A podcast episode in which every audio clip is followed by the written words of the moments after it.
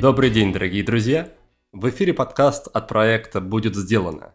Это программа для тех, кто хочет делать больше за меньшее время, а также жить и работать без стресса. С вами я, его ведущий Никита Маклахов, и вы слушаете выпуск под номером 205. Сегодня у меня в гостях человек, чей голос вы с большой вероятностью слышали хотя бы раз. Это Роман Тарасенко, маркетолог, консультант, спикер, бизнес-тренер и автор четырех бестселлеров. За 7 лет в теме маркетинга Роман поработал с полсотни ведущих компаний России, провел 200 семинаров и мастер-классов, а еще защитил кандидатскую диссертацию и получил степень MBA. Мой гость помогал развивать бренды известным личностям, среди которых Ксения Собчак, Андрей Малахов, Ирина Хакамада и Тина Канделаки. Роман очень душевный и интересный человек. И сегодня в рамках нашей беседы я постараюсь раскрыть его личность и мировоззрение – ну и еще мы немного поговорим и о рабочих темах тоже. Сегодня мой гость расскажет о работе над голосом, разочаровании в людях, воспитании детей, ошибках предпринимателей, сектантском маркетинге и даже о том, как правильно делать комплименты. Желаю вам приятного прослушивания. Будет сделано. Это бесплатный подкаст, который мы с моей неизменной помощницей Оксаной делаем вот уже на протяжении 7 лет, а то и больше. Чтобы мы могли и дальше продолжать работу над ним и радовать вас, наших слушателей, новыми выпусками, нам очень нужна ваша поддержка. Вариантов для такой поддержки есть несколько. Во-первых, это самый простой и понятный вариант. Вы можете стать нашим подписчиком на сервисе Boosty и перечислять на развитие подкаста небольшую комфортную для вас сумму. Во-вторых, вы можете приобрести мою книгу, которая так и называется «Будет сделано. Она доступна на Литресе в электронном и аудио варианте, а также вы можете заказать ее лично у меня в печатном виде с моим автографом. И в-третьих, вы можете стать участником одной из наших программ. У нас есть две месячные программы, это «Свобода от сигарет» и «Спи сладко». И, наконец, наша большая трехмесячная флагманская программа про привычки и личную эффективность, она называется «Курс полезного действия». Ну и, конечно, будет здорово, если вы сможете оставить отзыв о подкасте в iTunes или просто написать мне личное сообщение в Telegram и поделиться, чем подкаст был для вас полезен. Спасибо большое за вашу поддержку и за то, что остаетесь с нами все это время.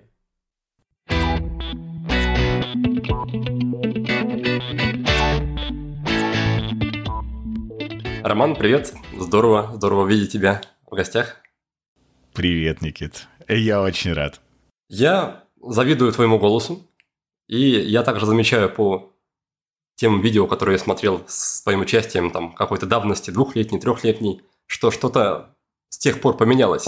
Поменялось в твоем голосе, как будто он стал глубже, как-то ты стал по-другому с ним обращаться, как-то он стал такой более обволакивающий. Расскажи, что ты, что ты с ним делал за это время, что ты делаешь для того, чтобы голос был таким? Слушай, это достаточно давняя на самом деле история, потому что я пошел к педагогу, который специализируется именно на постановке голоса, но не для красоты, а для выносливости. У меня была такая ситуация, когда я давно-давно преподавал э, в Академии народного хозяйства на президентской программе, и там была такая особенность, что нужно было три дня читать э, восьмичасовые лекции подряд а, без микрофона.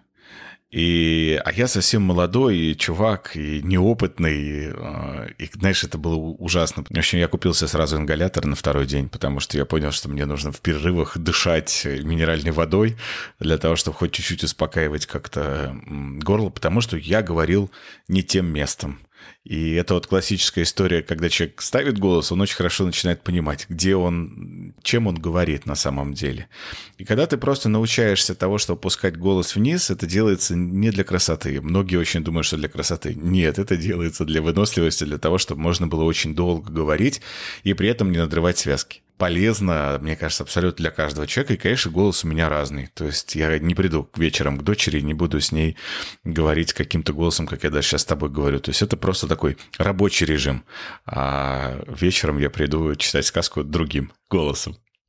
Сейчас, прямо сейчас делаешь ли ты что-то, чтобы следить за тем, как ты звучишь? Замечаешь ли ты, куда направлено твое дыхание, внимание? Я ленивый на этот счет.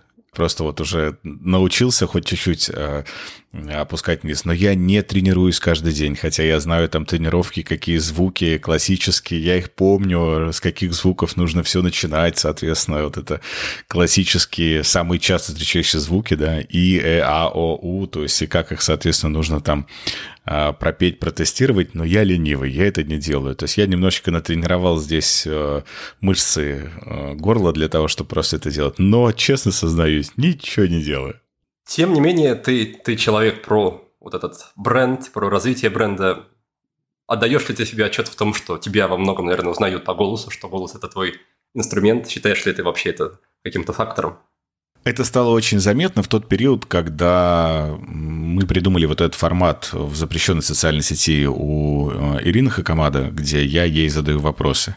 И ввиду того, что это мой голос, э, моим голосом заданы все вопросы, то очень часто люди не знают, как я выгляжу и кто я вообще такой, но хотя бы раз слышали мой голос.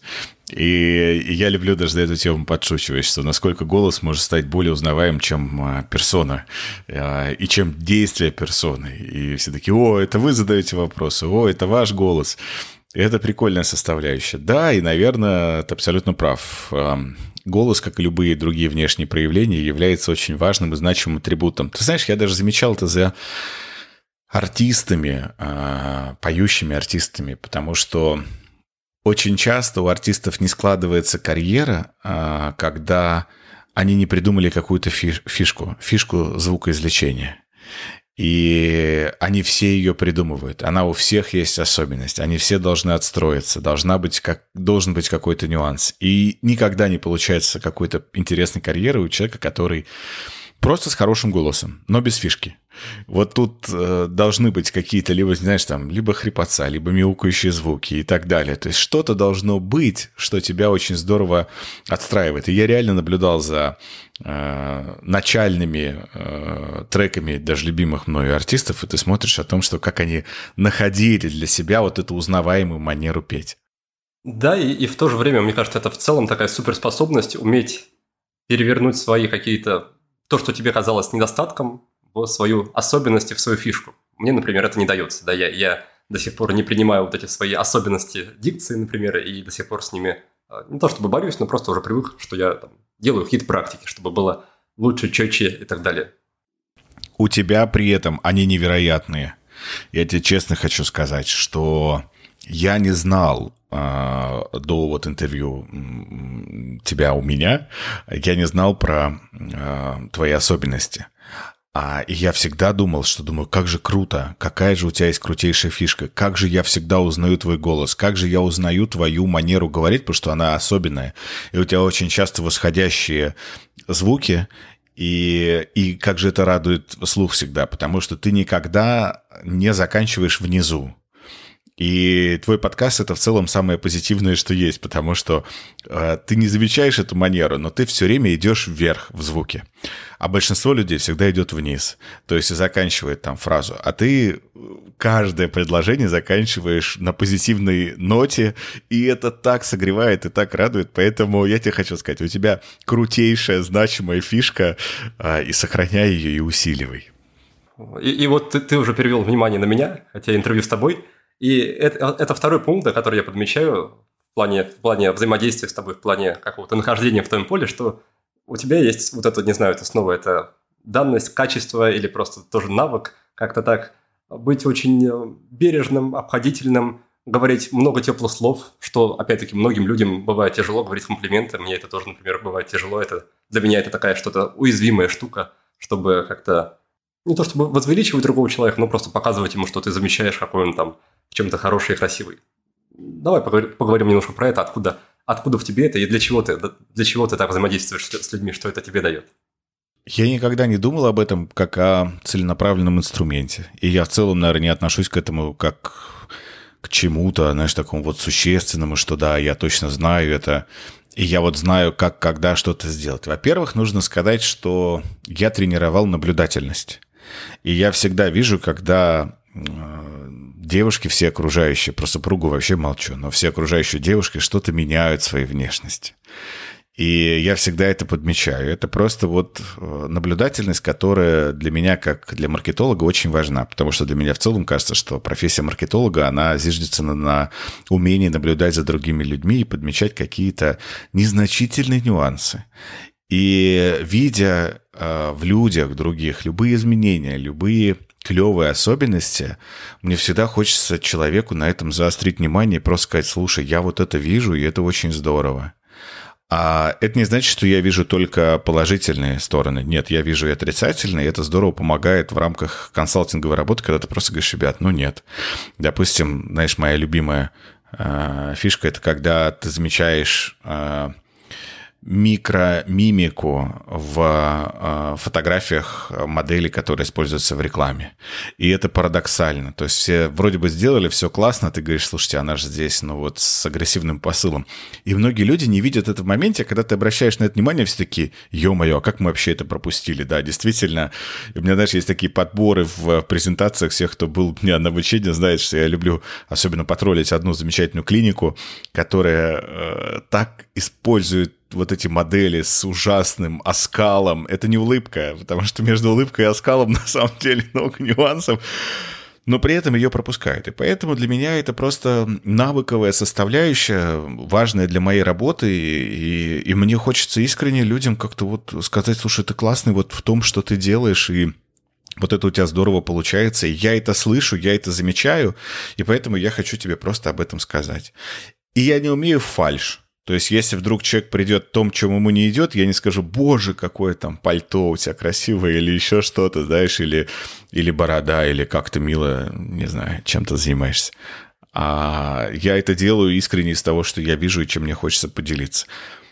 Ну, а третье, наверное, здесь, что это, знаешь, это в целом желание, когда ты якоришь свое внимание на чем-то хорошем, то у тебя жизнь меняется. Ты становишься здесь не завистливым, и ты становишься здесь, наоборот, соучастником чего-то прекрасного в жизни человека, потому что если ты вдруг что-то увидел у человека какого-то хорошего, и ты на этом сакцентировал и свое его внимание, то ты будто бы становишься частичкой вот этого хорошего, того, что у него есть. А не как раз, а вот хорошего, потому что ты в этот момент просто, знаешь, ну, причастен к чему-то светлому или талантливому, что у него проявляется, и ты себе тоже вешаешь, что круто, что ты это заметил, и круто, что ты это не в формате, что там хочу так же, да, а в формате э, комплимента человеку искреннего.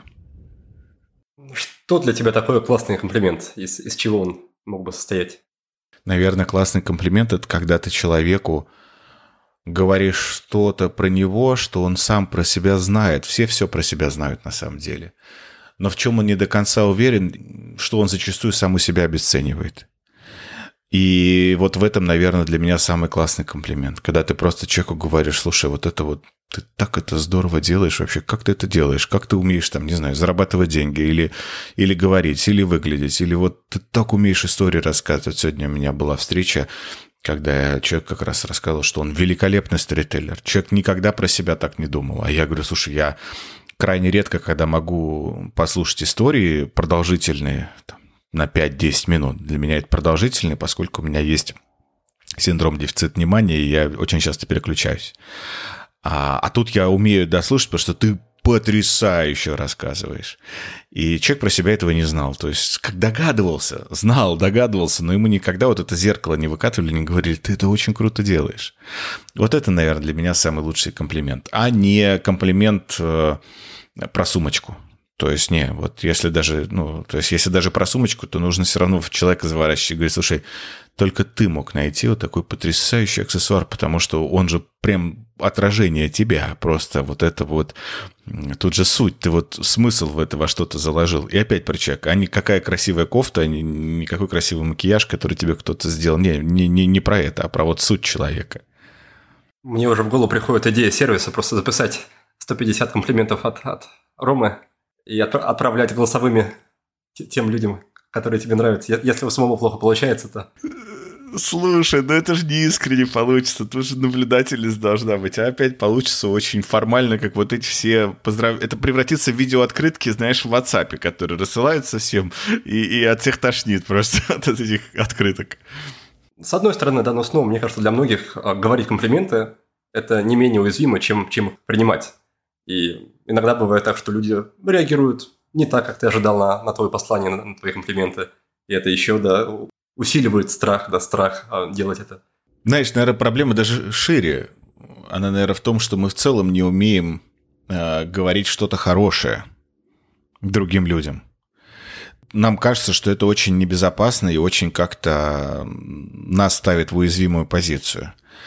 А в целом что-то хорошее, не только комплименты. Для многих комплименты – это попытка понравиться и попытка манипулятивного воздействия. И вот это мне как раз больше всего не нравится. А, а нас действительно с детства не, не научили просто вот эту пресловутую зеленую ручку, о которой говорят многие эксперты, да, отмечать что-то хорошее в жизни каждого человека.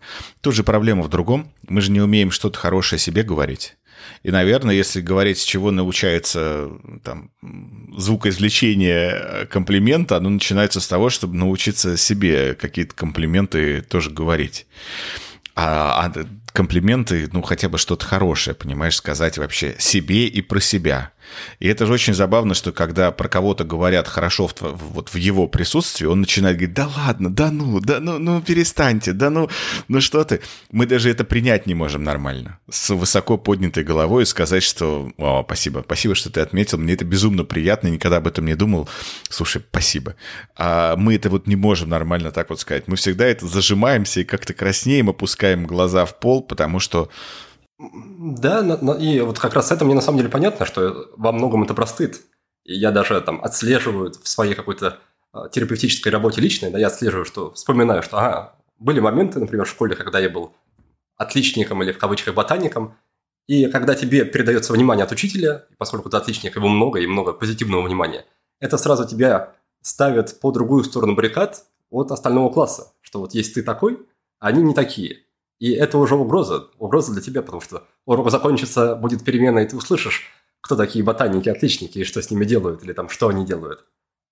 И поэтому хочется, давайте, давайте поменьше, да, я, я знаю, что я, я там все хорошо сделал, давайте закончим на этом, давайте не будем на этом заострять внимание. Это определенная, наверное, да, древняя наша проявленность тем, что а, любой, кто в какой-то степени выделяется, он становится небезопасен для коммуны, для сообщества и прочее, что все должны быть безопасными. И дивергентов каких-то сразу же нужно отселять, потому что они непредсказуемы. А в человеческой природе, наверное, в целом вот эта предсказуемость и последовательность действий, она заложена. И если ты сегодня видишь отличника, то есть мы все учимся посредственно, а какой-то у нас есть здесь отличник, ты начинаешь просто судорожно переживать о том, что интересно, а что он завтра выкинет вообще, а почему он лучше, а почему он, ну и так далее. И вот это желание уравниловки и дернуть его вниз и просто ему сказать, знаешь что, давай-ка не высовывайся, чтобы учительница лишний раз тебя не любила. Да, ты указал, что классный маркетолог должен уметь подмечать незаметные для других детали. Что еще должен уметь классный маркетолог? Что вообще выделяет, делает человека классным маркетологом? В моей картине мира всегда, что это маркетинг в целом состоит из двух важных китов из двух важнейших других дисциплин. Это из э, э, психологии и статистики. Потому что маркетинг для меня, он зиждется больше на глубоком, искреннем понимании э, людей, чем живут эти люди, что ими движет, что ими не движет. И вот так и становятся крутыми маркетологами.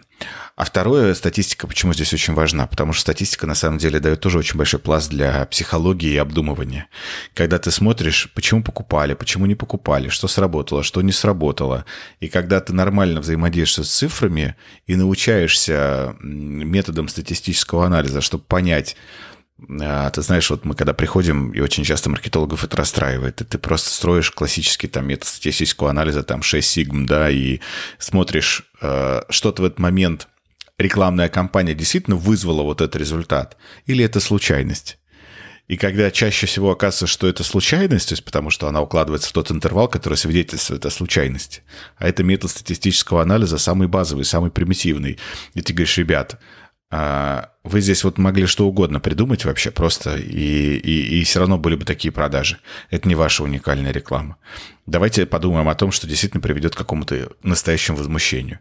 И вот прокачивание скиллов в двух вот в этих направлениях, то есть именно в поведенческой психологии и в понимании управления масс, знаешь, вот, то есть ключевых триггеров и прочие элементы, это очень важно. Но наравне с этим важно еще и научиться эффективно взаимодействовать с цифрами и не бояться их. И это интересно, что очень часто маркетологи как раз делятся на две эти когорты. Либо аналитики, а, либо те, кто креаторы, которые уходят в, в то, что понимание и в чувственное переживание, все, что происходит с людьми. И вот здесь вот как раз все навыки, наверное, из этого вытекают. Что ты за время своей работы, что ты самое важное узнал о людях, об их поведении? Какие, какие вообще люди для тебя? Наверное, сейчас буду перечислять все ключевые постулаты из поведенческой экономики в целом, потому что все слышали хоть раз в жизни, что люди иррациональны. Но каждый раз, когда начинают формировать рекламные кампании или в целом что-то придумывают, все все равно об этом забывают. И забывают про самый важный посыл. Посыл того, что человек всегда не знает на самом деле, чего он хочет. И он находится под воздействием слишком большого количества факторов. То есть я в свое время делал такой забавный слайд. Слайд назывался «Что оказывает влияние на решение человека о покупке?». И я остановился на лунных циклах. И все всегда смеются и говорят, ну, в смысле, почему на лунных циклах-то? Я говорю, потому что лунные циклы оказывают значительное влияние на физиологию человека. А, дело в том, что мы до полнолуния, за двое суток, начиная до полнолуния, уже начинаем хуже спать.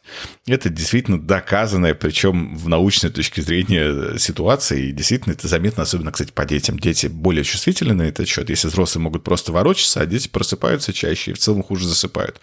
На нас действуют лунные циклы. И это не астрология, это как раз простая, простая, наверное, здесь правильно сказать, просто астрофизика. И когда я выписал все, что относится помимо лунных циклов, то есть, соответственно, особенно в отношении женщин, это сложная история, потому что ты не можешь знать взаимодействие с той или иной клиенткой, а, что сейчас происходит ее с гормональным фоном. И в какой период цикла ты, допустим, ей направляешь ту или иную рекламную кампанию. А мы зачастую, мы, я тут как маркетологи. Об этом забываем. И мы думаем, что человек – это рациональное существо, у которого всегда есть деньги, у которого всегда есть внимание, время, чтобы разобраться, понять, что у человека такой же бэкграунд, как и у нас, поэтому он все это легко поймет и прочее, прочее, прочее. То есть фактически, наверное, отсутствует эта вот базовая эмпатия. И, наверное, самое главное, что я понял, что я в целом ничего не знаю о людях. И вот когда ты идешь с этим чистым листом бумаги и начинаешь просто фантазировать, достраивать, включать эмпатию и представлять, как живет свою жизнь этот человек, что им движет и прочее, вот исходя из этого, из этой тонкой конфигурации и умения наблюдать за людьми, ты можешь что-то придумать. Но вот эта попытка рационализировать все и понять, что это выгодное предложение, поэтому люди его купят, ну, это такая достаточно абсурдная история. Что, по твоему мнению, сейчас лучше всего продают? Раньше была известная, известная фраза про то, что секс продает. И, наверное, он по-прежнему, очевидно, продает, потому что он никуда не делал из жизни людей. Ты же знаешь наверняка, что это миф в отношении сексуального и сексуализированного контента. А маркетологи долго на эту тему спорили. То есть это очень хорошо привлекает внимание, но очень плохо продает. Это было впервые, кстати, замечено в Соединенных Штатах Америки, когда была потрясающая авиакомпания – которая заметила, проведя большой статистический метод исследования, и выяснили, что а, их рейсами, это были рейсы на короткие дистанции между а, самыми главными городами. И что летают в основном предприниматели, мужчины, бизнесмены. И они решили, раз так, то давайте-ка мы привлечем побольше к себе а, предпринимателей и, в общем, стюардесс нарядим в очень сексуальную одежду, очень короткие юбки и прочее. И у них совершилась э, абсолютно удивительная штука, что падение пассажиропотока в разы, а, потому что э, мужчины сразу же, ну дальше уже в рамках глубинных интервью выясняли, что мужчины начали сомневаться в надежности этой авиакомпании. И если у них так одет стюардесса, там вообще пилоты есть, и в чем они будут одеты сексуализированный контент, который используется абсолютно везде и очень часто используется, его чаще используют как раз для привлечения внимания, но не для эффективности продаж, потому что на самом деле это две разные системы в нашем мозге. И никто, занимаясь любовью, я надеюсь, по крайней мере, мне хочется в это верить, что никто, не занимаясь любовью, в этот момент не думает, что надо бы еще вот это купить, а еще гречка кончилась, а еще, знаешь что? Ну, то есть а, у нас происходит определенное переключение, если ты действительно вовлечен в этот процесс. А, но есть, конечно, там спекулятивные штуки, которые использовались, и что мужчина, видя а, сексуальный образ женщины, он зачастую быстрее совершает ту или иную сделку. Но образы, вот это что же известное исследование с тем, что, что женщинам помогает покупать продукты и товары для своего здоровья. И когда использовали сексуальные мужские образы, казалось, что они вообще не работают. А работали образы детей.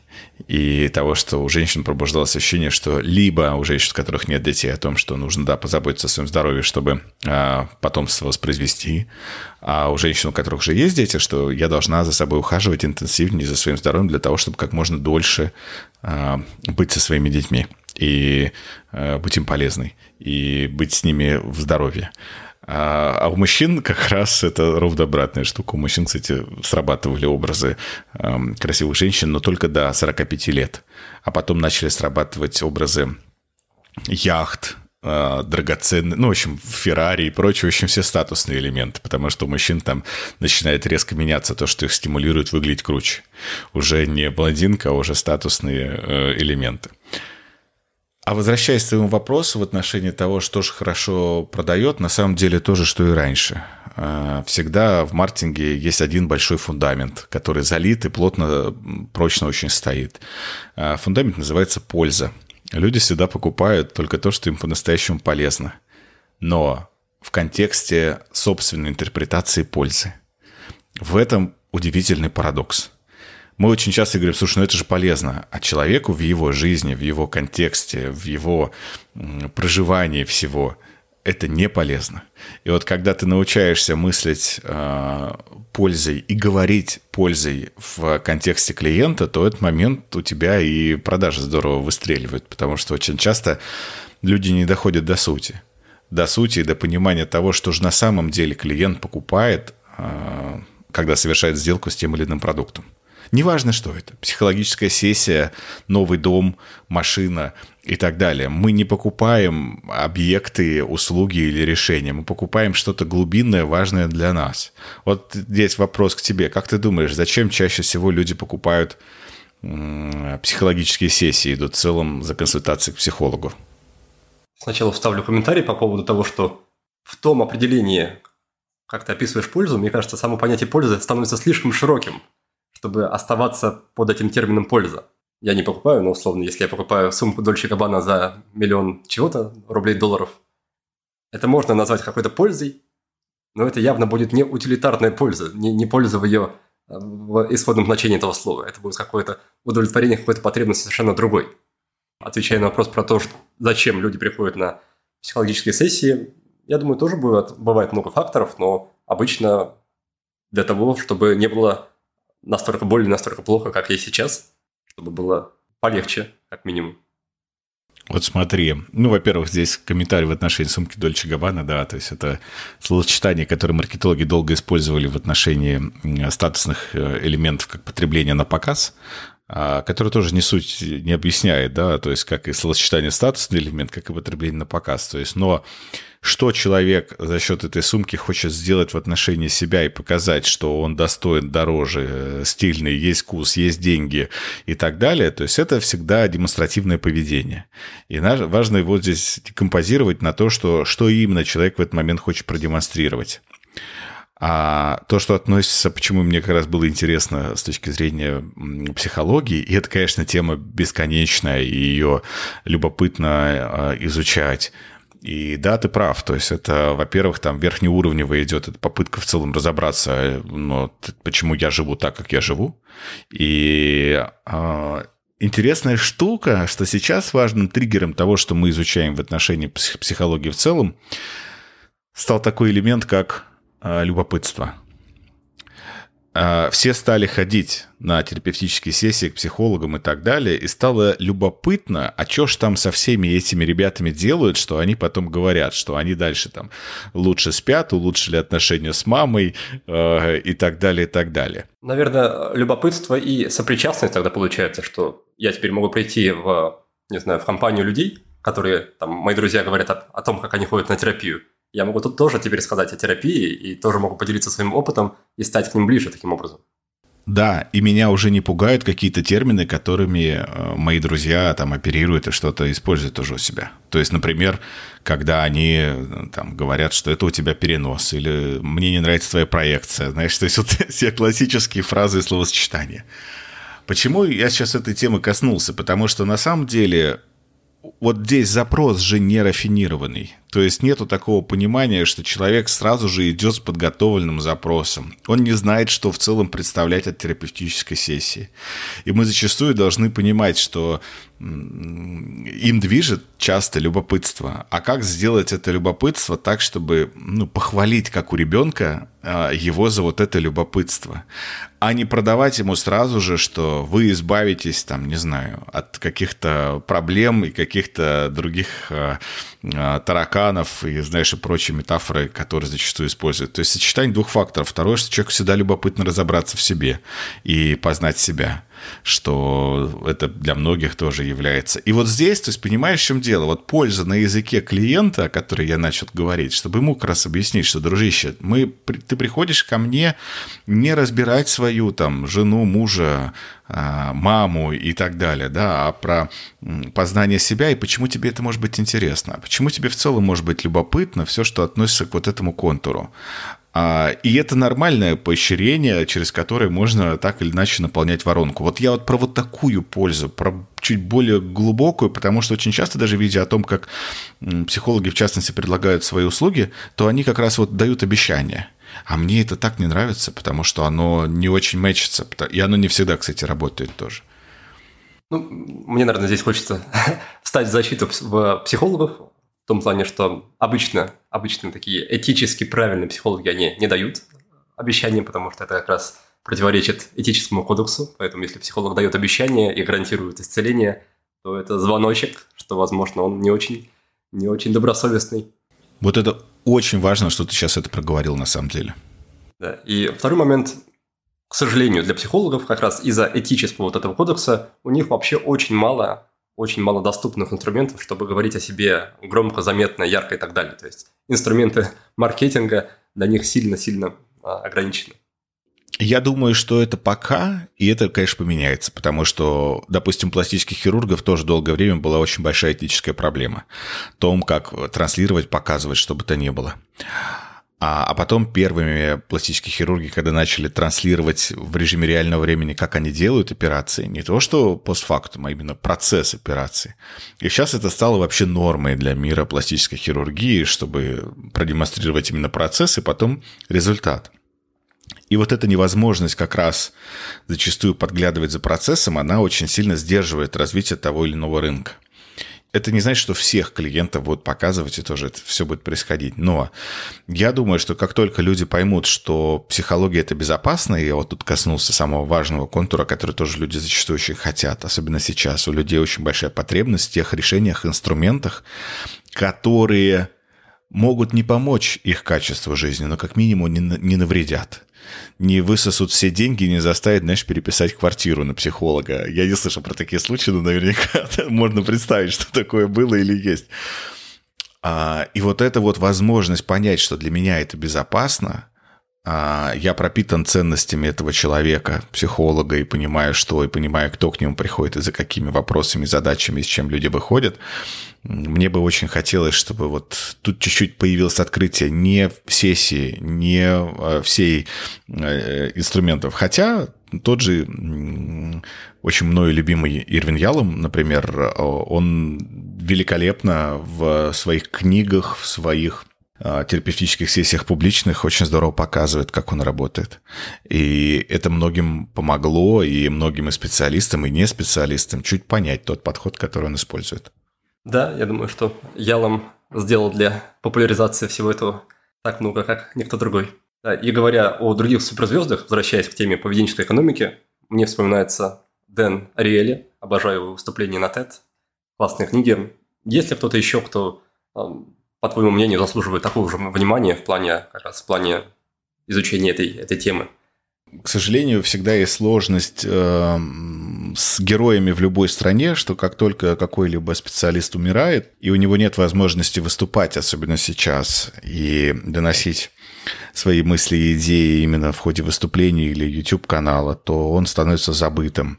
И мне вот поэтому у меня есть определенная личная несправедливость. Здесь есть Адам Тверский, да, это вообще в целом родоначальник поведенческой экономики, на работах которого все построено. Это был партнер э, Дэниела Кеннемана, и он не получил Нобелевскую премию, он бы ее также получил, как и Кеннеман, ну, ввиду того, что он просто умер но изучая его работы и большинство экспериментов по поведенческой экономике, в целом он ее Э, двинул вперед, э, становится понятно, про что это. И вот я бы здесь как раз... И, и его работ очень много, э, и здесь то, о чем нужно тоже посмотреть, и на кого точно обращать внимание. То есть, ну а так вот он, Тверский, наряду с Кеннеманом является родоначальниками. Кстати, Дэн Риэли тоже в ряде своих публикаций писал о встречах с Тверски, и как он приходил к нему уже, будучи, когда Тверский болел.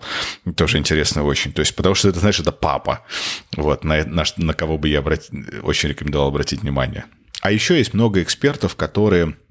Например, мне очень нравится эксперт а, Джона Лерер – который написал очень интересную книгу, посвященную тому, как люди вообще думают и что они вообще видят, и об рациональности мышления, со всеми интересными фактами, моделями выбора э, и прочее. Потому что вот книга старенькая, ее можно уже столько скачать, пожалуй, чем найти в печатном, либо в букинистических магазинах, но она потрясающая. Она была одной из первых, которая тоже мне такая, вот как, оказывается, думают люди, вот как рационально они себя ведут. Со всеми классическими кейсами кейсами уже ставшими хрестоматийными и про пожарников, которые там бежали от огня, э, а нужно было остановиться и просто подумать и включить какое-то здесь критическое мышление и прочее. Так что вот от души рекомендую. Сам люблю эту тему, но также хочется затронуть и другие. Мы с тобой начали беседу с того, что, что подметили, что ты очень внимательно к людям, умеешь их хвалить, делать комплименты. Да, для меня это знак того, что ты в целом, в целом веришь в людей, любишь людей. И мне интересно узнать, менялось ли твое представление о людях, там, может быть, в худшую сторону по мере того, как ты погружался в маркетинг, законы рынка и так далее. Потому что у меня часто возникает вот эта история, что, например, я делаю какой-то продукт, вкладываю в него душу, потом а, стараюсь как-то говорить о нем ну, честно, в плане не обещая лишнего, не приукрашивая, просто рассказывая о том, что это, как это – и вижу, что это срабатывает гораздо-гораздо хуже, чем у ребят, которые, я знаю, например, обещают гораздо больше, чем могут дать, добавляют туда как раз яркости какой-то, может быть, какого-то вранья в том числе. И для меня это каждый раз очень больно видеть, что именно это срабатывает, именно это привлекает людей, и как будто бы вот вера в целом людей, она немножко пошатывается, что ага, люди ведутся вот на это, им подавай хлеба и зрелищ, а на что-то серьезное у них как бы уже не хватает, не хватает, не знаю чего, внимания, интереса, чего угодно. Как у тебя с этим? Не было ли вот этого разочарования, может быть, глобального по мере продвижения в профессии? Наверное, нет. И в силу того, что, наоборот, я гораздо больше погружаюсь в эту тему, очаровываюсь людьми и понимаю. И понимаю самое главное. Понимаю, что в основе экономики внимания лежит, э, когда ты вокруг себя объединяешь своих, а не всех подряд. И вот если бы я тебе просто сказал, окей, ты запустил свой продукт, собрал какую-то аудиторию, а, а кто-то сделал более хайпующий, собрал э, большую аудиторию. Я люблю пример приводить. Если нам с тобой завтра предложат поменяться аккаунтами в любой социальной сети с Ольгой Бузовой, как ты думаешь, как быстро мы растеряем ее десятки миллионов подписчиков? Ну, я думаю, пару запусков мы успеем провести. Не уверен, кстати, что даже хоть один запуск мы сумеем провести. Потому что люди сразу же разочаруются и просто скажут, ребят, вы, конечно, классные, но вы вообще не про то. И нам это вообще не нужно. И вот тут я, наверное, очень хорошо понимаю, что люди разные, у всех разные триггеры, у всех разные модели жизни, модели своей безопасности. И знаешь, наверное, почему я не разочаровываюсь в людях, особенно в таких инструментах маркетинга, потому что у каждого человека своя стратегия выживания. а, можно сказать, жизни, можно сказать, выживания, но и у каждого есть, как в том классической шутке, у каждого есть своя несущая конструкция внутри. И, и каждый взаимодействует все по-разному. И если кому-то нравится идти на пустые обещания и прочее, он не дозрел до того, чтобы мыслить хоть сколько-нибудь критически, действительно понимать. И если ему это важно, и ему даже эти инструменты помогают, это его способ жизни. Это его способ комфорта этой жизни. И я не имею абсолютно никакого права для того, чтобы вмешиваться в его стратегию жизни я должен просто это понимать и научаться с этим взаимодействовать. И понимать, этот инструмент подходит мне, и нужны ли мне такие люди или нет. Потому что зачастую для этих людей, там даже в самом продукте, дальше, если говорить об инфопродуктах, должно быть заложено очень большое количество элементов мотивации, а не инструментов. А я не умею вот в эту игру играть. Я не умею давать обещания, говорить, встань и иди, ты можешь, э, вот там, давайте сейчас пожелаем и прочее. Потому что просто не умею. У меня не так работает. И вот эта вот штука, связанная с поиском себе подобных и с выстраиванием стройной модели, потому что ну, нету даже брендов, которые бы могли объединять. И вообще сильные бренды, что в маркетинге, что в жизни, они очень четко проводят вот этот водораздел, и они очерчивают круг, кто свои, кто чужие. Они любят троллить, как известные два бренда фастфуда, постоянно друг друга и просто говорить, что нет, мы у вас не покупаем или покупаем. А в зарубежных странах, где разрешена сравнительная реклама, так там они вообще во все тяжкие идут, понимаешь, там и э, недавно как раз этот ролик нашумевший с основателем Mercedes, когда он, SEO Mercedes точнее, и когда он уходит на пенсию и приезжает домой и наконец-то садится за руль BMW, и он такой счастливый от этого. И это то, что делают все повсеместно, для того, чтобы показывать нет деления на свой и чужой.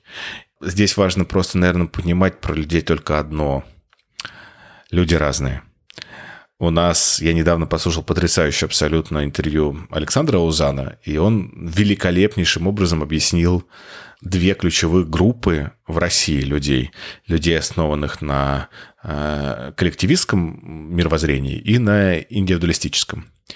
И это безумно интересно, потому что он объяснил как раз, что движет одной и другой группой. То есть почему там индивидуалистический подход, он больше про либеральность, про свободные налоги, про в целом другие модели, про инновации, про свободу и прочее. А коллективистский он про наследие прошлого, про определенные имперскость сознания и прочее. И он объяснял, как это уживается в одной стране.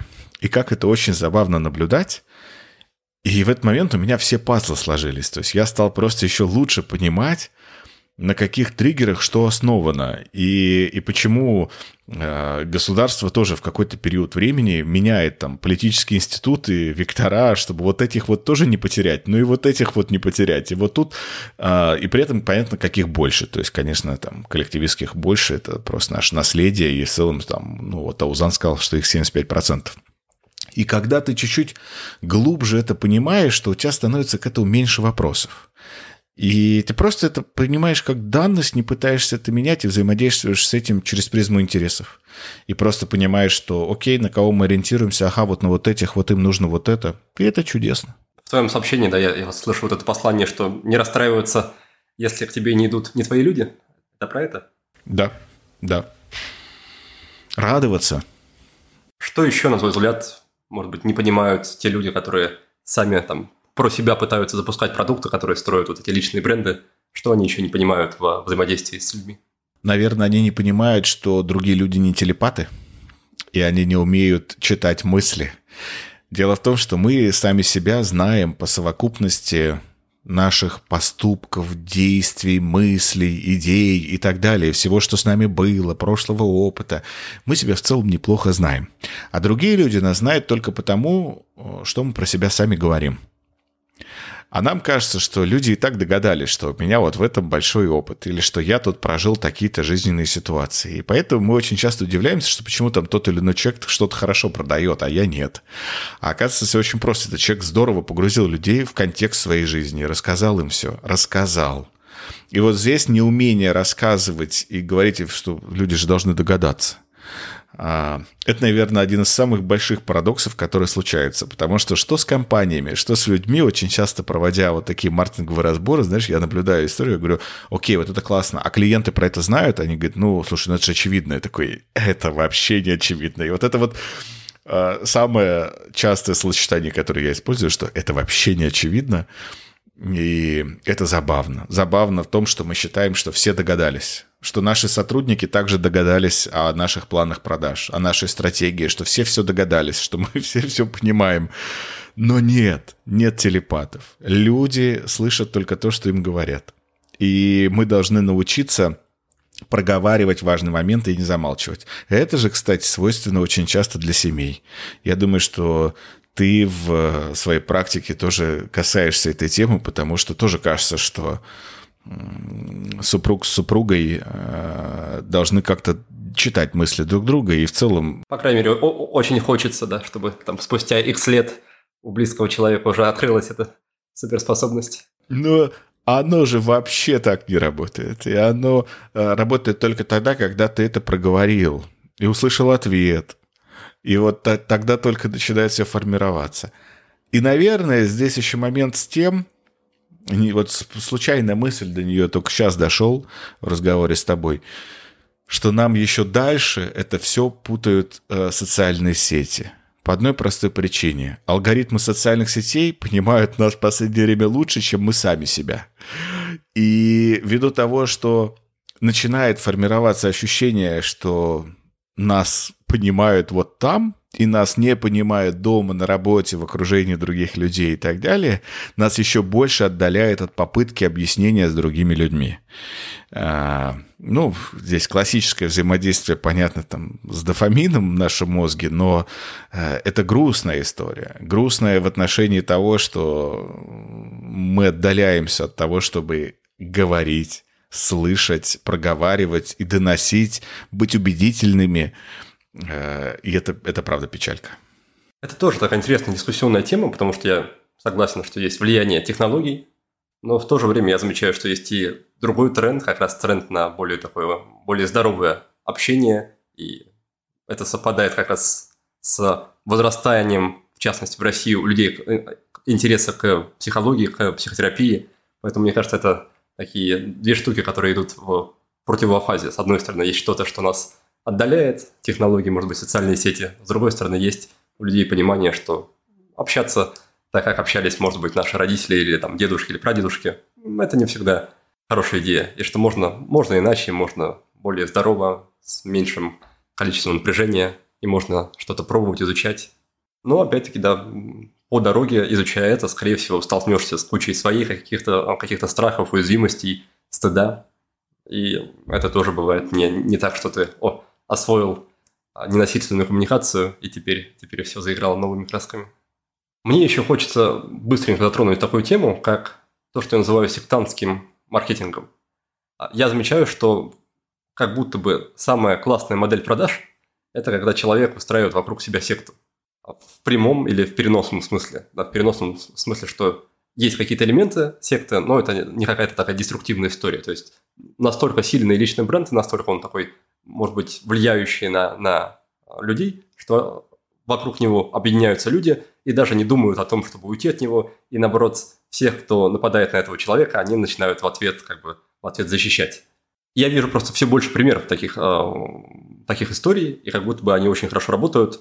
Сталкиваешься ли ты в своей практике с таким? Пытаешься ли ты для своих клиентов создавать что-то, что-то, что-то похожее? Считаешь ли ты это, не знаю, разумным, оправданным, ты знаешь, сталкиваюсь э, только с точки зрения стороннего наблюдателя, но никогда не работал. Ни с этими одиозными персонами, ни с э, результатами их деятельности. Я, честно говоря, ну, сознаюсь тебе, что сторонюсь этого. А, потому что я вижу, какой объем ну, психологических манипуляций используется во всех этих действиях. И мне это претит. То есть я считаю, что это очень такая вредная штука. И я вижу, как э, люди действительно э, теряют свою собственную опору внутри себя на что бы то ни было и опираются на того человека, который говорит, вот встань и иди, и все, и встань и иди после этого. И мне бы хотелось, чтобы как раз большинство людей были максимально зрелыми, и они внутри себя понимали, что на что они по-настоящему опираются, какие у них ценности внутри и прочее. И дальше уже принимали весь внешний контент, который тебе дается. А сектанство зачастую, я могу заблуждаться, но мне кажется, что это невероятно удобная штука в силу переноса ответственности за принятие решений, за, за, за многое. И, конечно, это манит. Это манит очень большое количество людей. Потому что ты можешь ничего ни о чем не думать и не принимать никакие решения, тебе скажут все, что нужно сделать, как делать, э, что любить, что не любить и прочее. Это удобно. И я поэтому без осуждения к людям, которые оказались в этих ситуациях, и я здесь в большей степени про бизнес-сектор сейчас, конечно, понимаю, чем в целом, про какие-то зашкварные истории, которые тоже периодически случаются – и меня это искренне расстраивает, потому что у людей в этот момент стирается какое-то критическое мышление. И я бы вот э, хотел бы, чтобы этого в рынке было как можно меньше. А как этого должно стать меньше? Ответ ровно через другое, что через научение взаимодействия со своей ответственностью. В то же время это как будто бы отчасти, отчасти естественное вот это развитие истории про своих людей. Что так или иначе человек ищет свою стаю, и секта – это как будто бы своя стая, возведенная в абсолют она настолько своя, что она теперь такая изолированная от внешнего мира, и весь внешний мир является, не знаю, врагами. Да, и с другой стороны, ты за счет этого да, чувствуешь еще большую сопричастность, еще большую близость к, а, к тем, кто находится внутри этого круга. Это удобно, особенно, знаешь, в, в контексте тренда общества в мире в целом под названием «Мир одиночек», который сейчас очень интенсивен. И для людей вот объединение хотя бы вот в такие небольшие э, коммуны, это тоже спасает от, э, от одиночества и спасает от потребности думать. Я вот тут больше расстраиваюсь все-таки про, про, про ответственность, потому что для меня это какая-то, видимо, триггерящая лично меня тема и взаимодействие с ответственностью и с умением думать, это, наверное, самое главное, то, чему нас вообще вот в школе и в институте везде должны обучать. А нас зачастую обучают размазыванию ответственности, избеганию ответственности. И в целом это, наверное, такая очень большая стратегия поведения. Пожалуйста, расскажи немножко про себя, про какие-то ключевые факты своей биографии. Да? Я, я знаю о тебе, что ты переехал из Омска, что у тебя есть семья и супругой ты с каких-то прям юных лет совсем вместе, что у тебя очень много, очень много разных образований высших. Что, что еще, что, что еще повлияло, какие-то ключевые точки в твоей биографии на, на твое становление? Наверное, ключевое, что повлияло, это то, что я очень сильно люблю свободу. И долгое время, когда я что в институте, что в нахождение даже в рамках учебного процесса, я уже тогда начал понимать, что что-то мне не нравится. Мне нужно какие-то свои схемы и вообще формировать все по своему графику и по своим правилам. И поэтому ты после первого института пошел еще в три, а потом еще защитил кандидатскую. А, а это что ж про свободу? Про свободу и про поиск. Второе, это, наверное, важное, что у меня это еще про любопытство. Я потому что в институте учился в, в конфигурации удобной для себя. Вот это странно, конечно, сейчас прозвучит, но я начал сразу же заниматься какой-то активной деятельностью в самом ВУЗе, там был председателем студсовета, и это позволяло мне конфигурировать даже расписание. И, допустим, говоришь, что, слушайте, я вот тут не могу там ходить на вот эти лекции, можно я буду с другим потоком ходить, потому что у меня там мероприятие или еще что-то. Это такой читерство, но которое при этом давало мне свободу, потому что я такая вот в, в этом режиме я хитрая жопа, и я не могу вот представить себе работу в офисе четкую, а, какую-то вот, она мне будто бы ограничивает мою свободу. Это моя иллюзия, она неверна, я уверен в этом, но она вот для меня. И вот когда я это очень хорошо про себя понял, то сразу же осознал, что, м-м, а кем я хочу вообще быть? А Почему так много образования? Это же классическая история. Ну, потому что я, правда, не знал, кем я хочу быть. Я по первому образованию химик-биотехнолог. Причем у нас была уже такая система в ВУЗе, что у нас был бакалавриат и магистратура. То есть 4 года сначала ты учишься на бакалавра, потом еще 2 года в магистратуре. И моя специализация – это основной органический синтез. Э, и, то есть, химика из меня не получилась. Да, я знаю химию неплохо, лучше, чем среднестатистический э, человек, я пробовал, я работал, я шел по специальности, а, я каждое лето тоже проводил на заводе, и я понимал, что это вообще не мое. Но химия это великая наука. Она дает тебе понимание про мир и про все. И ты понимаешь самое главное. Ты понимаешь, как все связано. Вот это так круто, когда ты просто понимаешь вот эти причинно-следственные связи, и тебе с любопытством, я вот сейчас от этого кайфую, что я дочери рассказываю. Понимаешь, у меня дочь там с трехлетнего возраста знает все про воду, ну, в том плане, что когда вот а, у них там начались садики первые эксперименты с поверхностным натяжением воды, что, да, можно накапать стакан чуть выше, и вода будет горькой, горкой держаться. И я ей объяснял, то есть из-за чего возникает поверхностное натяжение воды, как выстраивается диполь воды и так далее. То есть все вот эти моменты, я от этого кайфую, мне нравится это ей объяснять, это интересно. И я радуюсь, поэтому я вот не жалею о том, что я химик по первому образованию. Но мне это ничего не дало, поэтому я там получил второе образование там, по направлению менеджмент, классическое, что было как у всех, и там я ни черта про себя не понял. И когда я уже пошел дальше, там в Академию народного хозяйства учиться, и вот там я познакомился с моим учителем. А, это один из самых крутых маркетологов, э, Дмитрий Завражнов. А как это выглядело? Ты, ты, ты уже работал в это время? Это было какое-то вечернее образование, или ты продолжал учиться на дневном? Это все было вечернее, то есть химия была дневное основное, а это все было вечернее и вспомогательное. А, потому что э, я работал всю дорогу, у меня не было денег, то есть я работал с первого курса. Принято сейчас рассказывать истории, из, что из очень небогатой семьи, но это действительно в моем случае так и происходило.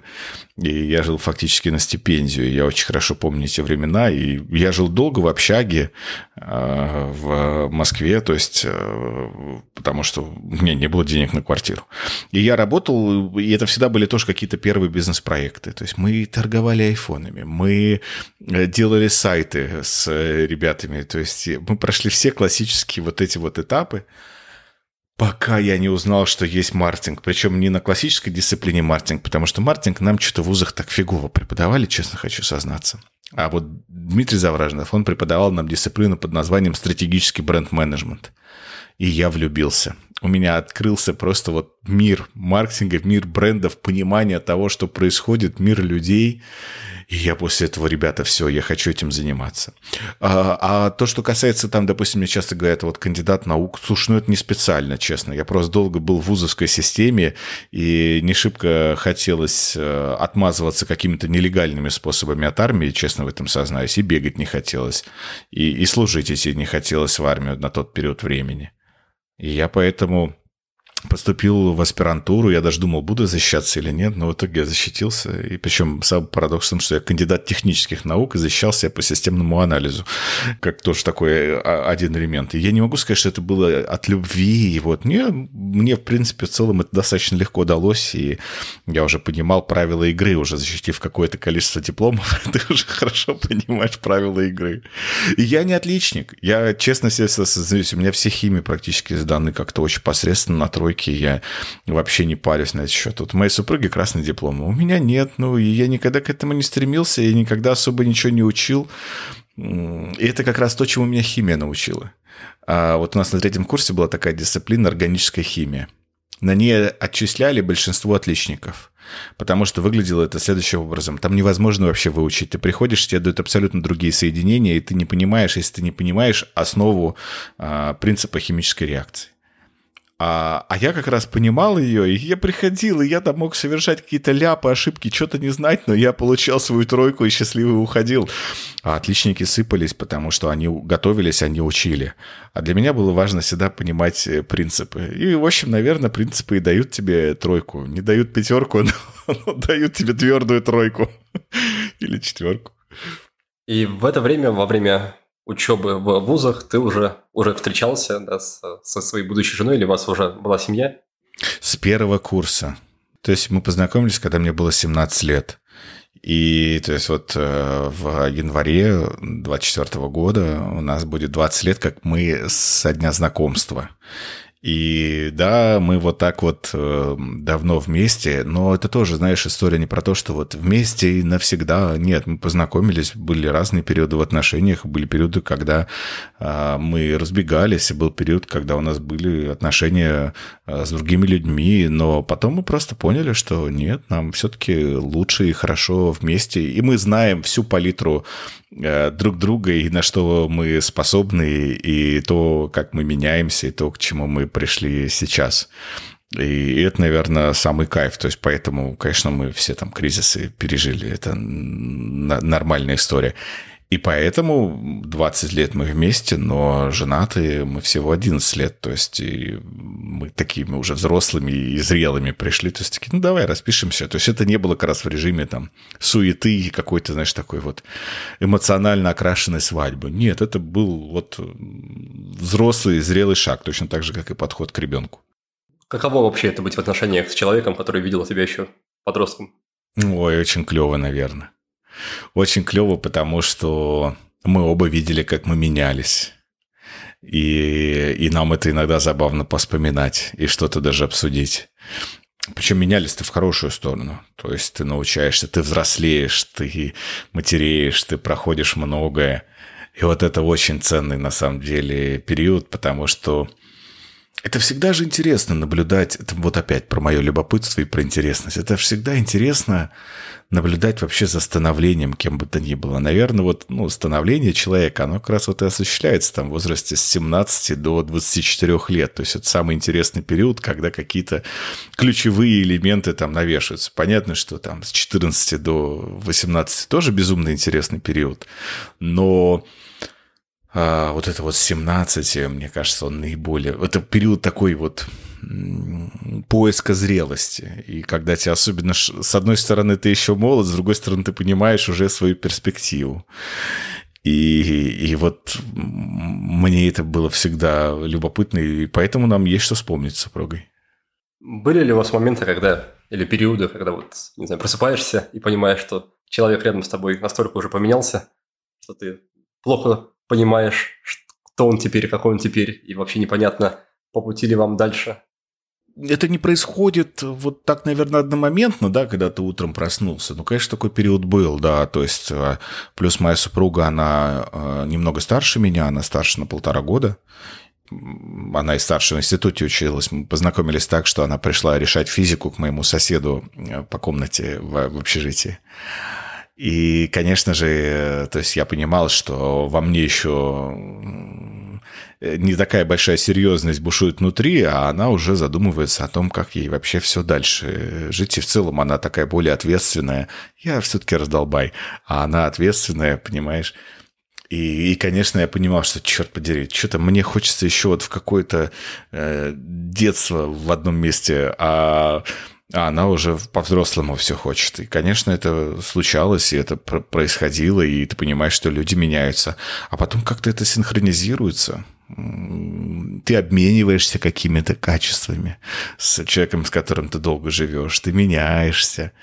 Тебя меняет э, не этот человек, а твое желание и твое стремление с этим человеком проживать вот хорошую, комфортную жизнь. Потому что я был раньше более экспрессивный, э, вспыльчивый, и моя супруга как-то научила меня обращаться с огнем, а, своим внутренним огнем, и там зачастую даже прятать когти. А сейчас, сейчас из, из чего состоит вообще твоя жизнь? Судя, судя по инстаграмам и твоим сообщениям, ты как будто бы постоянно в перемещениях, сплошные конференции, там лекции, что-то еще. Много ли ты вообще времени дома проводишь? Примерно так и происходит, потому что сейчас это всегда носит какие-то волнообразные периоды, и сейчас период, когда очень много мероприятий, и да, один-два раза в неделю я куда-то летаю. Я стараюсь как можно меньше проводить время э, не дома, то есть и летать даже если это есть возможность одним днем, то есть без ночевки или совсем коротко. Я даже что-то в Иркутск летал, конечно, всего на 14 часов, и хотя туда назад 6 часов лета, э, потому что мне это важно. Вот я все-таки человек домашний, я человек семейный, но мне нравится вот эта движуха, мне нравится летать, мне нравится мероприятия, мне нравится, мне, знаешь, наверное, со школы мне нравилось выступать выступать, и мне нравится чем-то делиться, делиться какой-то пользой. Те, кто был на моих выступлениях, допустим, хорошо знают, что я никогда ничего не продаю со сцены. То есть моя задача здесь быть вот максимально полезным в моменте. И да, вот, вот такой движ мне нравится, он придает какого-то ощущения разумного баланса. То есть потому что я, с одной стороны, очень люблю быть дома и проводить как можно больше времени дома, но с другой стороны, мне нравится при этом еще и вот куда-то слетать, допустим, и опять вернуться домой. Вот чтобы было в таком а, режиме. Напомню, сколько лет твоей дочке? Пять с половиной. Чему бы ты хотел ее научить? Любви. Любви к самой себе и любви к окружающему. И, наверное, громко, конечно, высокопарно даже прозвучит, но в целом любви к миру. Мне бы очень хотелось, чтобы она научилась многое в своей жизни делать из любви. Не из того, что надо, не из того, что так правильно или еще что-то, а вот из любви и научения взаимодействовать вот со своей внутренней любовью. Наверное, это если мне удастся как главное, что ей э, перенести, то вот я буду очень счастлив. Вот Потому что не хочется вот эти все тоже очевидные и банальные вещи говорить, а вот именно почему-то я чувствую, что мне хочется с ней про, про любовь. Знаешь, вот мне очень нравится эта цитата у Айн Рэнд, когда она написала, что прежде чем научиться говорить «я люблю тебя», нужно научиться говорить «я». И вот в этой фразе для меня очень значимое вот это как раз «я», как умение сначала там, любить себя и потом умение любить э, другого человека. А у нас часто вот это умение любить себя приписывают эгоизму, обвиняют нас всех э, э, в эгоизме и прочее. Тема, которая мне безумно интересна и которая меня каждый раз веселит, потому что я считаю ее абсурдной. Но вот мне бы вот этого вот хотелось как раз ее научить. И, наверное, кстати, в моей картине мира, поскольку у меня девочка, наверное, вот папа и должен дочери какую-то любовь э, и, и, и привить. Мама очень многому чему ее обучит. А вот если папа научит ее взаимодействовать с любовью, это будет важно. Что ты для этого делаешь? Я, наверное, как раз ей э, это и показываю и объясняю через свое взаимоотношение с ней через того, что у нас с детства принято, что я ей очень часто говорю о том, как сильно я ее люблю. Причем не за что-то, а просто люблю. А, о том, как она должна видеть себя, стоя перед зеркалом, то есть, допустим, когда, знаешь, то есть она там еще уже стоит, говорит, там, в этой куртке я толстая, и я ей объясняю, правильное взаимодействие с собой, правильная любовь к себе, и, и чтобы она научилась себя в зеркало с любовью разглядывать. Не с тем, чтобы вот она как нарцисс стояла и любовалась, и чем-то там наоборот, а просто чтобы она очень трезво подходила и говорила, что я говорю, слушай, смотри, у нас с собой одинаково, мне очень нравится, как вот, ну и там какие-то какие-то вещи и ей просто подсвечивать и объяснять. Вот у нас такая кольцевая композиция получилась. Мы все начали про комплименты самому себе. И, и здесь точно так же, когда ты научаешься и просто замечаешь и, и говоришь, и не даешь обществу на себя навешать что-то, чем ты не являешься. А что, на твой взгляд, у тебя в родительстве не получается или получается хуже, чем тебе бы хотелось? Я в целом не могу сказать, что я идеальный папа. И я не знаю, кто такой идеальный папа, наверное, поэтому и не могу сказать. Но, наверное, бы мне э, хотелось, чтобы у меня было побольше терпения. Я не, не всегда могу вот э, там провести столько времени с дочерью, сколько она хочет. Я возьму телефон в руку, и все равно я живой нормальный человек, и я там не могу, знаешь, там два часа просто безостановочно э, с ней э, что-то делать. Не, я отвлекусь. А, и иногда хотелось бы, чтобы у меня вот этого внимания чуть подольше. А второе, что а, я понял, что я дочери могу привить какое-то неверное понимание мира свое, а, когда, допустим, ну, знаешь, она там видит, как я что-либо комментирую и, или еще что-то. И я понял, что нужно при ребенке все равно, мы хотим зачастую, чтобы дети все правильно понимали, а я хочу, чтобы она сохранила свой трезвый взгляд на что бы то ни было, и чтобы у нее не наступило сильно быстрое взросление. А я очень часто с ней обсуждая что-то, пытаюсь ей привить э, взрослый взгляд. И мне кажется, что я вот зря это делаю. Я очень часто опережаю какие-то события. Пусть она сама какие-то вещи поймет и поймет их последовательно, чем она опередит вот это понимание мироустройства, исходя из моей какой-то искаженной парадигмы.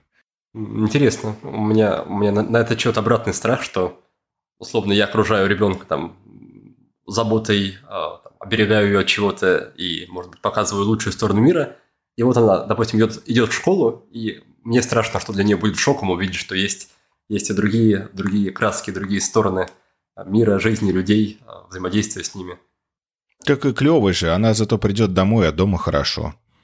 Чем, знаешь, чем она будет думать, что везде все одинаково серое и там какой-то с каким-то неправильным отношением. Нет, пусть она лучше придет, давай скажешь, наконец-то я дома. Давай немножко поговорим про деньги. Что ты как маркетолог вообще знаешь о том, как обращаться с деньгами? Не только как маркетолог, но и как просто Роман Тарасенко. Какое место деньги занимают в твоей жизни? Я мод. Я здесь вообще ничего не могу сколько-нибудь полезного или ценного что-то сказать на этот счет. Я мод. А, я люблю зарабатывать деньги только для того, чтобы их тратить. Я люблю дарить подарки. Я очень э, кайфую от того, чтобы их дарить, и для меня это важная история. Но я не умею эффективно обращаться и взаимодействовать с деньгами. Я не скряга, я не умею копить, я не умею вот так вот, чтобы прям... Не, понятно, что, то есть у меня есть там базовые штуки, заначки, черный день и прочие дела, но я очень легко расстаюсь с деньгами, вот э, э, при, приходят деньги, уходят деньги. Я в этом плане очень легок на подъем, на шелест. Тем не менее, каким, каким человеком или каким специалистом нужно быть, чтобы тебе хотели платить, тебе были готовы платить те суммы, которые ты сам ожидаешь, которые ты сам называешь? Наверное, искренним и не очень сильно э, мотивированным на деньги. То есть для меня самое главное, и это искреннее, причем моя, мой посыл, что я никогда не вижу за моими клиентами деньги и сколько он мне заплатит. Нет, я поэтому очень, ну, часто, знаешь, клиенты даже... То есть я могу там забыть и договор заключить уже, и все, и я такой, о, ребята, у нас с вами там все уже прошло, давайте это сделаем задним числом. Для меня задачи и польза, они все-таки здесь важнее. То есть у меня нету предоплаты, например. У меня всегда постфактум оплаты, и я всегда объясняю, что у нас для, с вами должна остаться свобода. У меня свобода отказаться от проекта, у вас свобода отказаться от меня. И потому что, ну, а вдруг мы не понравимся друг другу, я не справлюсь. Или вам покажется та скорость, которой я пытаюсь там у вас что-то внедрить, она, ну, не соответствующая вашему ритму, и я опережаю в чем-то, например. Я оставляю это, опять же, про свободу. И я здесь, то есть не вот про деньги, что не, ребятушки, дайте ко мне все вперед и прочее. И, и наверное, здесь э, именно в режиме того, что я пользу вот вперед вытаскиваю и сначала проговариваю всю пользу, и чем я смогу быть по-настоящему полезен, а потом уже обсуждать какие-то финансовые стороны вопроса. Не приводит ли это к каким-то сложным ситуациям, непониманием, с отсутствием дальнейшей оплаты, в целом с конфликтами, когда как будто бы есть вот это какое-то то ли избыточное доверие с твоей стороны, то ли что-то еще. Ты знаешь, это было всего, ну вот несколько раз, ну по пальцам одной руки. То есть всего несколько раз. То есть это значит, что это скорее исключение, чем правило. И то там были ситуации заслуженные, я бы так сказал. А, а так нет, это всегда очень комфортно и наоборот. То есть мне это очень нравится и никогда, никогда не возникает. То есть реально это, ну, вот я вот сейчас сижу и вспоминаю, это всего три раза вот было за все время, за сотни клиентов, и поэтому нет, это не показатель. Мне нравится доверять миру, нравится доверять людям. Да, я понимаю прекрасно, что может произойти все что угодно, но мне вот комфортнее жить все-таки в режиме доверия. Как ты себя чувствуешь, когда происходит что-то, что ощущается как нарушение, нарушение этого доверия? Я каждый раз говорю себе, что я мудак. И, и опять, почему я так поступил? Да что за ерунда? И все. И дальше, ну, ну, ну, ну понятно же, надо было тут подстраховаться, там еще что-то сделать. Я себя, честно, конечно, я не такой, что а, о, легко, хорошо, там побежали дальше. Не, я все-таки корю себя за это, за это событие или за эту ситуацию. Я их помню до сих пор. Это не мешает мне двигаться дальше и продолжать, и все равно быть открытым и доверчивым к миру. Я, наверное, все-таки доверчивый человек мне в этом слышится какое-то противоречие, что с одной стороны есть вот позиция, что я доверяю миру, с другой стороны я, я, я ругаю себя за то, что я доверяю миру. Я, я, я же ругаю себя за то, что, знаешь, наверное, здесь э, за то, что люди могли так поступить. И я здесь ругаю именно за то, что ну, я создал какую-то среду. То есть я всегда все равно про ответственность самим собой. Что, может быть, не надо было тут все-таки с человеком вот так вот сильно ему доверять и прочее. То есть за какие-то вот такие элементы, а не э, за общую картину, за общую практику. Нет, то есть если мне завтра скажешь, ну давай-ка поменяем это все. Ну, такой, да нет, ну не надо мне это, э, это менять, нет. В каких моментах ты вообще бываешь э, жестким и готов отстаивать какие-то свои границы, интересы, потому что по общению с тобой, да, складывается вот это вот, ну, мне кажется, тебе частенько об этом говорят, складывается ощущение такого дружелюбного мишки, не знаю, что вот такой э, добрый, всех обнимет, всем, всем улыбнется, найдет, найдет слова для каждого. И очевидно, что в каких-то других ситуациях ты, наверное, проявляешься как-то по-другому. Ну, конечно, конечно. И, ну, 9 из 10 ситуаций я все-таки стараюсь не выходить из себя и быть на, нормальной, уравновешенной. Но, честно тебе сознаюсь, что, конечно, бывают ситуации. Я очень сильно не люблю невнимательность и тупизм.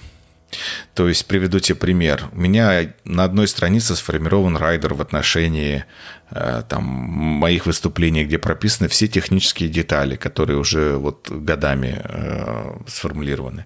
И когда мне начинают задавать, то есть, знаешь, ты отправляешь райдеры, все пишут, а можете представить ваш номер телефона? А он, ну, в конце райдера прописан. А можете представить все-таки презентацию в другом формате? Я такой, ребята, там все прописано. А приедьте за полтора часа до выступления. То есть у меня прописано, за сколько я... То есть я прописал все детали. И, э, и когда люди не смотрят, не читают, не относятся с вниманием к другому человеку, то я начинаю выходить из себя и говорить, ребят, слушайте, ну мы же вот как-то это обсуждали уже заранее. Э, или я начинаю там беситься от э, какого-то тупизма в отношении э, договоров. То есть мы вот сейчас перешли на новый формат договора, то, что по-модному называется legal design, да, то есть когда это тоже договор с очень простой формулировкой, где в договор не переписывается гражданский кодекс. А многие юристы, они по-прежнему хотят себя перестраховать и переписать весь гражданский кодекс, чтобы договор был, ну, так, страниц на 50, понимаешь? Ну, 50, конечно, не бывает, но 10-15 это стандарт. И я каждый раз говорю, ребята, наличие вот такого большого договора, а, оно, ну, как бы не умаляет того шанса, что мы дальше, э, один из нас может подвести и отказаться от исполнения обязательств.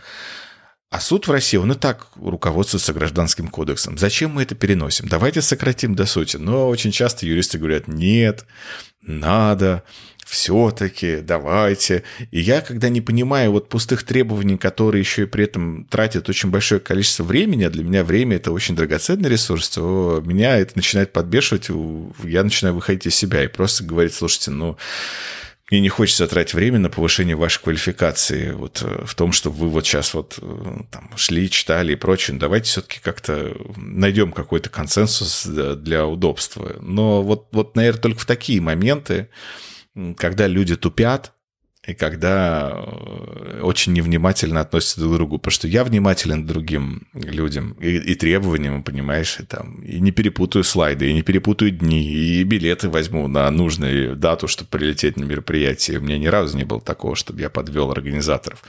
Но когда в ответ вот ко мне невнимательно, подбешивает. И это не про какое-то, наверное, проявление эгоизма, а мне очень хочется, чтобы все работали четко.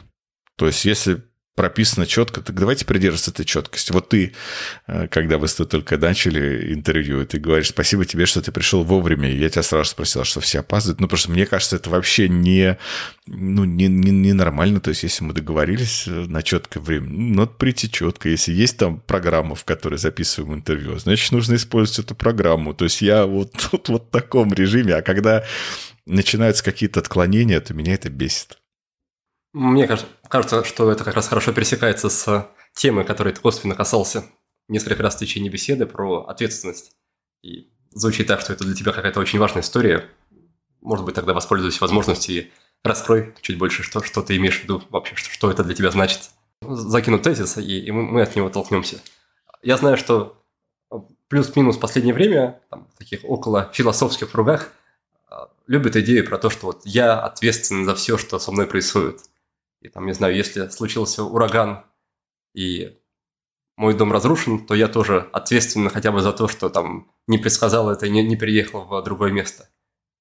И мне это, ну, мне это понятно, что это такая идея удобная для людей-достигаторов, которые хотят, вот, хотят чувствовать вот это вот авторство жизни и так далее. Но в то же время я вижу много, много довольно деструктивного в нем, потому что косвенно эта идея также налагает какую-то вину или обвинение, что как бы если что-то происходит не так в моей жизни, значит, это я, это все я так наделал. И закрывает как будто бы какое-то окошко или дверцу для, для сочувствия, для просто для того, чтобы самого себя пожалеть, что случилась фигня. Ты сделал все, что мог, но случилась фигня. Не, вот про меня это вообще, кстати, не про ответственность. Это вот какая-то вот история, вот то, что ты сейчас, в частности, с Домом с ураганом сделал, ну, для меня это не ответственность, потому что это не попадает в зону там, влияния прямого управления. И понятно, что есть то, на что ты можешь оказывать влияние, на что не можешь оказывать влияние. Про это тоже по время много очень говорится. А, а для меня ответственность, умение взаимодействовать с самим собой и с другими людьми через призму, сейчас еще одно слово везу, через призму взаимных желаний, обязательств а, и возможностей. Потому что, допустим, не всегда есть возможность, даже тебе скажут, ну, там ураганом твой дом унесло, да, то есть, а что ты его там построил, вот тебе возвращают ответственность. Ребята, у меня была возможность построить только здесь. И если у меня есть здесь возможность, ну, вот, вот все, вот, пожалуйста, не лезьте ко мне. Ну, то есть, да, возможно, это моя ответственность, мне не надо за нее гнобить. То есть, это, это тоже про определенный выбор. Для меня больше ответственность, она связана с самим собой – Потому что самая главная ответственность это перед самим собой, а не перед внешними проявлениями. Может, ты вообще и хотел, чтобы дом у тебя к чертовой матери сдуло вообще, и ты новый какой-то построил, даже если это через какие-то супертернии произойдет. И это для меня про другое. Это про умение держать свой интерес, интерес другого человека, и как-то с ним выстраивать эту тонкую очень конфигурацию, не подводить э, свои интересы интересы другого человека. То есть тут большой конструкт. И почему я как раз и говорю, что для меня там, допустим, ну, ты не можешь отвечать за ветер, за погоду, ну, ты можешь отвечать за то, да, как одеться в, в, в эту погоду. И даже если ты не оделся, это не значит, что это тоже твоя ответственность, да, там, заболеть или не заболеть. И тоже там все дальше упирается в какие-то штуки. И ответственность меняется. Ты можешь отказаться от ответственности. Это что же вопрос такой ситуативный? И я здесь наверное, знаешь, до чего сейчас вообще договорюсь? До того, что для меня ответственность очень тесно связана с адаптивностью как бы это ни казалось удивительным, что ответственность это не какая-то штука, которая вот встала и все, и она вот железобетонная. Нет, ответственность, она подразумевает определенную адаптивность. И потому что это все равно уже взаимодействие живых систем. Сложная тема.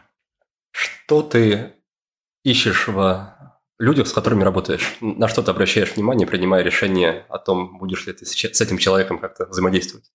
Наверное, общая химия должна быть которая базируется на ценностях. У нас должны быть одинаковые ценности, но может быть разный взгляд на ситуацию, на перспективу и так далее. То есть, допустим, ценность того, что в любых обстоятельствах мы не предаем интересы друг друга. И если у нас даже взгляды там, ну, вообще диаметрально противоположные на что бы то ни было, но вот эта ценность нас все равно сдержит, и она не доведет до какого-то э, конфликта, выжигающего все. То есть э, я ищу схожести не интересов, а схожести ценностей. Человеческих, э, простых, базовых. И для меня, вот как однажды моя замечательная партнер Наташа, она в нашем агентстве она сформулировала, что для нас человеческое важнее бизнесового. То есть вот э, все-таки мы взаимодействуем с человеческими системами. И поэтому ценности здесь э, вперед идут. По твоим ощущениям, как часто ты ошибаешься, как часто ты ошибаешься в оценке людей, как часто люди, не знаю, опять-таки подводят твое доверие или оказываются не теми в жизни или в работе? С каждым годом все меньше и меньше, потому что очень большая насмотренность людей из-за того, что я в целом взаимодействую, работаю с людьми, она кратно уменьшается. И уже есть насмотренность и понимание, что да, вот тут вот что-то не то. То есть я с первых фраз могу уже понять, что что-то не то, и все. И даже зачастую, даже если человек хочет стать клиентом, я говорю, слушай, не смогу быть полезен просто э, в силу там определенных обстоятельств. Никогда не обижаю человека, но я мягко все равно подсвечиваю эту составляющую. Поэтому, наверное, за последние пару лет могу сказать, что вообще если такие эпизоды и были, то это какая-то единичная проходящая ситуация. У тебя есть в Инстаграме рубрика про находки месяца, где ты делишься всякими классными статьями, фильмами, книгами. Есть ли у тебя какая-то на этот счет система работы с, информацией? Есть ли у тебя какой-то подход, который позволяет тебе больше времени выделять а, на изучение того, что тебе интересно, больше пользы из этого извлекать? Не, как только я начну это как-то систематизировать, я это сразу разлюблю. Я поэтому просто вот здесь по наитию. Мне нравится, и я любопытный человек. Мне нравится что-то смотреть, находить, читать. И то есть я фактически просто кусочек своей жизни, очень важный, вот перенес э, в то, чтобы подсветить людям какие-то находки но не в режиме того, что мне надо прочитать. Ну, если не было за какой-то месяц классной книги, которую я читал, хотя я прочитал несколько книг, но я не могу ни, ни одной из них поделиться, то я не поделюсь никогда. И просто перед сном. А иногда, знаешь, бывает, что я так сильно устаю, что я читаю бывают сложные периоды, когда прям вот я читаю перед сном, ну, что-то совсем простецкое. И я понимаю, что это не шедевр, и не хочу я им э, делиться с людьми, потому что... Не потому что засмеют, а потому что, ну, я искренне считаю это находкой. Ну, я это вот читаю в, в моменте. А если что-то, что... И, и, знаешь, мне всегда это важно. Другим людям что-то показать, прийти домой, там, найти какое-нибудь видео, э, показать всем близким, сказать, ребята, вы видели это интервью. Вот у меня эта функция делиться, она встроена встроенная, она не надуманная и не специальная какая-то, она встроенная. И поэтому мне просто это нравится делать, я здесь с любовью к этому. Для тебя чтение – это какая-то какая важная история, что даже если ты устал очень сильно, то все равно, все равно будешь читать? Это традиция. Да, я традиция. Я перед сном обязательно час художечки буду читать. То есть я могу отказаться от э, нон-фикшн книги э, из-за усталости, а вот час чтения художественной литературы перед сном – это у меня обязательная история. Как научиться отличать хорошую художественную литературу от любой другой? Да торкает или не торкает. Знаешь, это просто ты читаешь это с первых страниц такой, как это вообще можно было написать? Это же это просто гениально. И дальше у тебя начинает формироваться вкус, потому что только прочитав все, ты можешь все, я сейчас в очень большие кавычки беру, все но только прочитав, ты сможешь сформировать и научаться, научать отличаться, отличать какую-то литературу хорошую от не очень хорошей. Вот э, я очень хорошо, знаешь, помню, допустим, когда я читал «Женщина Лазаря» Марина Степнова, и я просто такой, как ты вообще это написал? А там еще прикол в том, что это произведение потрясающее там описываются высшие женские курсы. Это мой вуз, мой вот химический вуз Медхата имени Ломоносова. Он изначально создавался как высшие женские курсы, где женщин учили химии. Потом он стал там МГУ-2 и так далее. И я такой, откуда ты это знала? Это так интересно. И ты смотришь, как описываются судьбы и человеческие взаимодействия. То есть для меня сок книги является атмосферность и глубина проработки героев, когда ты понимаешь. Вот это для меня э, сочная литература. Но это не значит, что я с огромным удовольствием не прочитаю перед сном Сидни Шелдона, понимаешь? То есть вот когда устаю особенно. Вообще по кайфу мне. Я э, с, с огромным удовольствием буду читать. Ориентируешься ли ты на, на кого-то, на какие-то рекомендации при, при выборе книг? Крайне редко. То есть крайне редко вот ориентируюсь, чтобы понять, что... Потому что очень часто я налетал на хорошие рейтинги, начинал читать, и такой, боже, это читать невозможно. И вот... Э, как тогда, как тогда новые книги попадают в поле твоего зрения? Читаю описание, то есть я использую приложение, э, то есть я читаю все в MyBook и в BookMate, э, оба приложения у меня установлены, и я э, просто смотрю книги. Крайне редко, кстати, когда MyBook, хорошие книги, прям именно там в верхней строчке рекомендуемая литература. BookMate чаще это делает, кстати, и подбирает лучше настроенные алгоритмы. А, и уже из-за того, что много прочитано, часто бывают такие неплохие рекомендации. А в целом, то есть я просто вот э, случайно захожу в жанры, начинаю листать, нахожу, открываю новых авторов каких-то, и ты просто вот дальше начинается роман с этим автором, потому что ты влюбляешься, и все. Так вот у меня случилось с Джоном Ирвингом. То есть я когда прочитал его первую книгу и не знал об этом авторе, я прочитал «Мир глазами Гарпа», и это была книга, которая объяснила мне все про мужскую психологию. Это гениальная абсолютно книга. Я буду ее всегда всем рекомендовать. Ну и в целом я обожаю Джона Ирвинга. Ирвина Ялома я, кстати, открыл точно так же. Я открыл его не как э, выдающегося э, психолога, а открыл как потрясающего писателя. Потому что когда прочитал у него «Лжец на кушетке», я такой, боже, какая потрясающая книга. А потом я уже пошел в его все более глубокие и тонкие философские трактаты. Э, у него великолепнейшие книги, всем тоже от души рекомендую. В общем, про книги, ты понимаешь, я могу говорить часами, потому что я реально очень люблю читать. И я не любил читать до 18 15 лет, и, наверное, сейчас я просто наверстываю упущенное, и поэтому мне нравится, и книги являются важной частью. При этом я читаю медленно, и у меня нету каких-то навыков скорочтения. То есть я читаю просто вот в свое удовольствие, в своем кайфе. Откуда появилось это желание читать? Не знаю. честно скажу, не знаю. Просто нравится. И это навыковая история. Я вот раньше аудиокниги тоже не мог слушать и не понимал, как люди их слушают. я где-то, наверное, полгода тренировал себя во время прогулок просто слушать аудиокниги. Раньше я преимущественно подкасты слушал во время прогулок, а сейчас я научился еще и хорошо книги слушать. Это просто навыковая история. Сейчас я просто погружаюсь. У меня есть там мои любимые голоса, э, актеры озвучки, которые так это делают божественно. Просто вот там Клюквин, Богдасаров, это просто боги озвучки. Есть женские голоса, там Алевтина Пугач, там Перель. То есть вот это знаешь, то есть это люди, которые тебе целое театрализованное действие в ушах производят, и мозг научается фантазировать по-другому.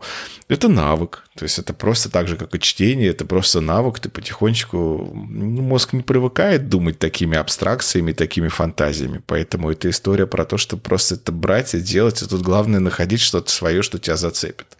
Меня, наверное, кстати, вот особенно большая любовь к книгам началась Э, во взрослой, ну вот в конце, наверное, школьной программы.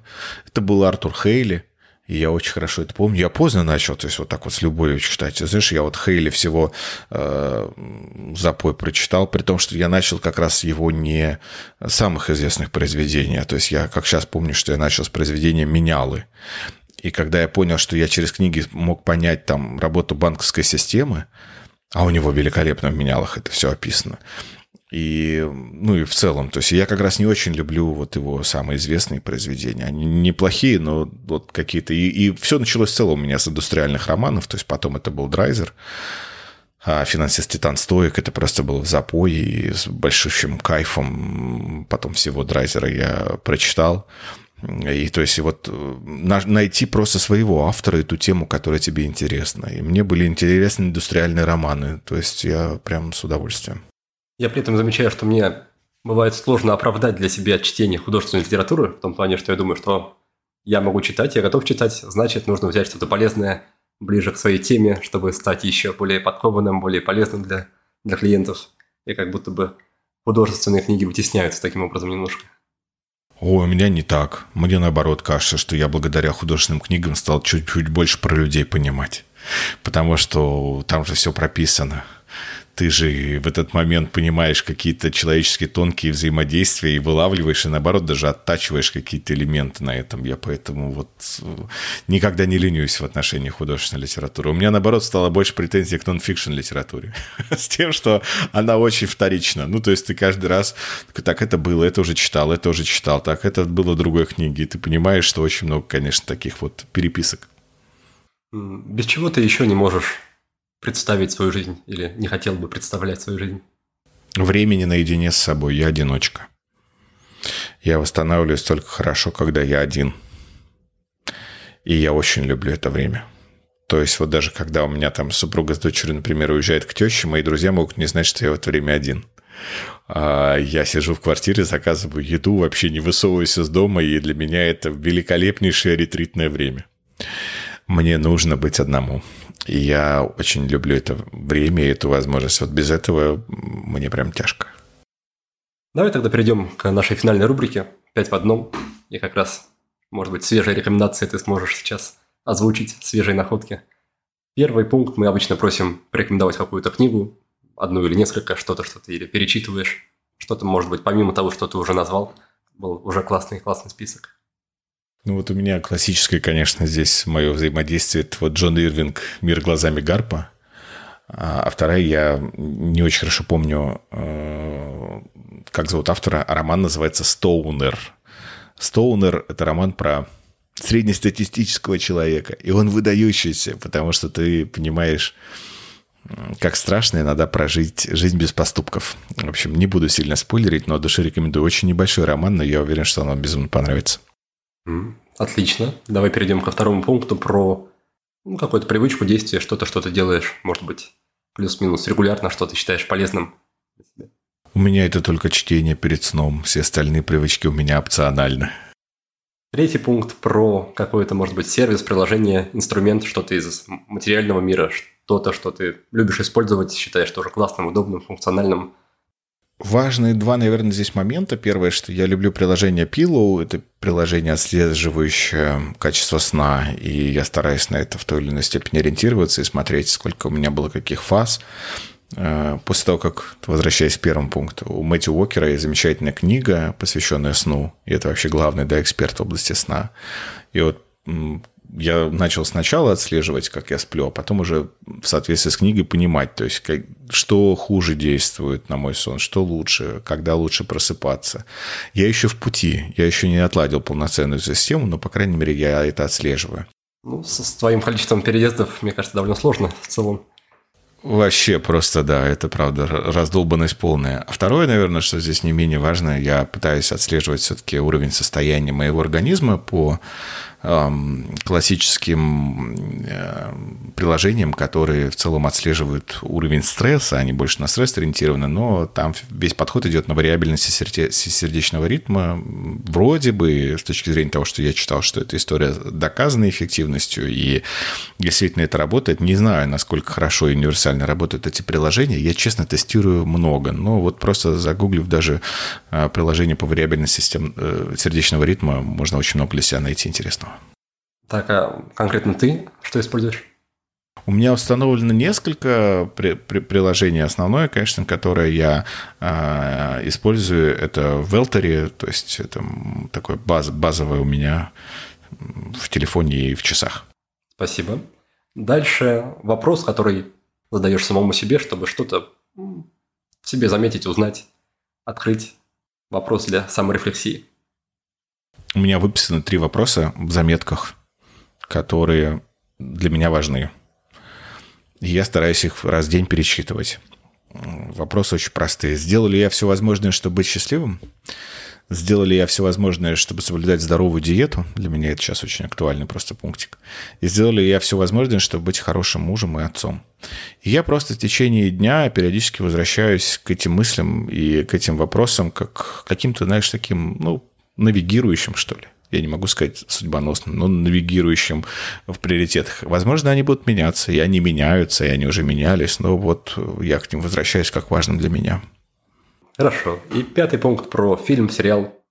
Что-то, что ты тоже, может быть, приглянулось, пересматриваешь. Ну, конечно, я тут сейчас, это все, знаешь, все мои любимые сериалы буду вспоминать. От «Карточного домика» и «Миллиардов», ну, первых сезонов и того, и другого, э, до последнего, который я посмотрел, и который еще будет у меня, наверное, в ближайших находках. Это «Падение дома Ашеров», потрясающая экранизация э, произведения Эдгара Алана По. Вот там как раз маркетологу надо посмотреть, потому что там есть потрясающий эпизод, где объясняется, что если тебе судьба дает э, лимон, то что дальше с этим делать? Не вот эта классическая фраза «выжми из него лимонад». Нет, и там показана вся механика, что надо сделать. И я просто влюбился. Поэтому, если вы э, маркетолог, то обязательно посмотрите сериал э, «Падение дома Ашеров» вот хотя бы до этого момента, потому что там здорово объясняется вся последовательность. Классно. Роман, спасибо большое тебе за беседу. С тобой очень уютно, комфортно. Если что-то, может быть, что-то бы хотел еще сказать напоследок, может быть, куда-то направить наших слушателей, чтобы они могли познакомиться с тобой поближе. Тебе большое спасибо. Ну, а направить, конечно, на наш подкаст. Мне хотелось бы, чтобы, если кто-то не видел, как я с тобой поговорил и о чем я тебя спрашивал, то просто в YouTube э, наш выпуск на канале Роман Тросенко. Э, я уверен, что очень многим понравится. Этот выпуск завершен, но есть еще много-много способов познакомиться поближе с нашим проектом или же поддержать нашу работу. Во-первых, вы можете приобрести одноименную книгу, которая доступна на Litres – в электронном и аудиоформатах, а также ее можно заказать в печатном виде с моим автографом, я ее подпишу для вас и отправлю по почте.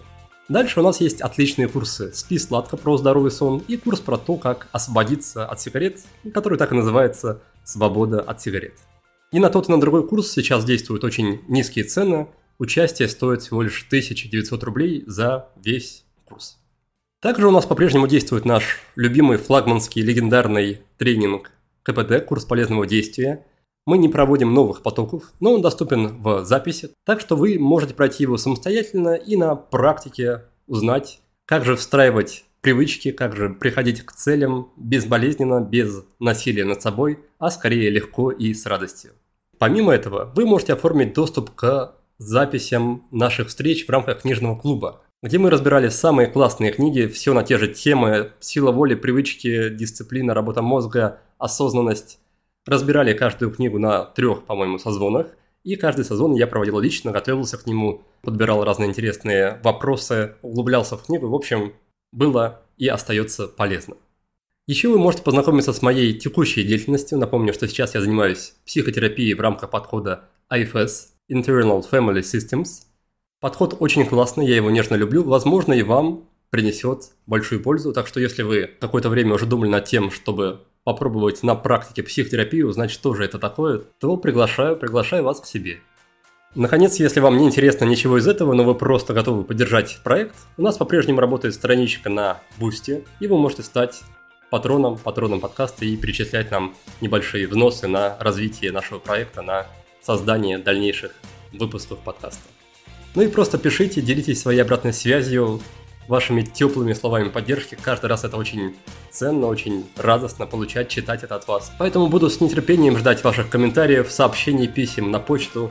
Связывайтесь со мной в любом удобном для вас формате или канале. Еще раз большое спасибо, что поддерживаете нас, остаетесь с нами. Успехов и до встречи в следующем выпуске.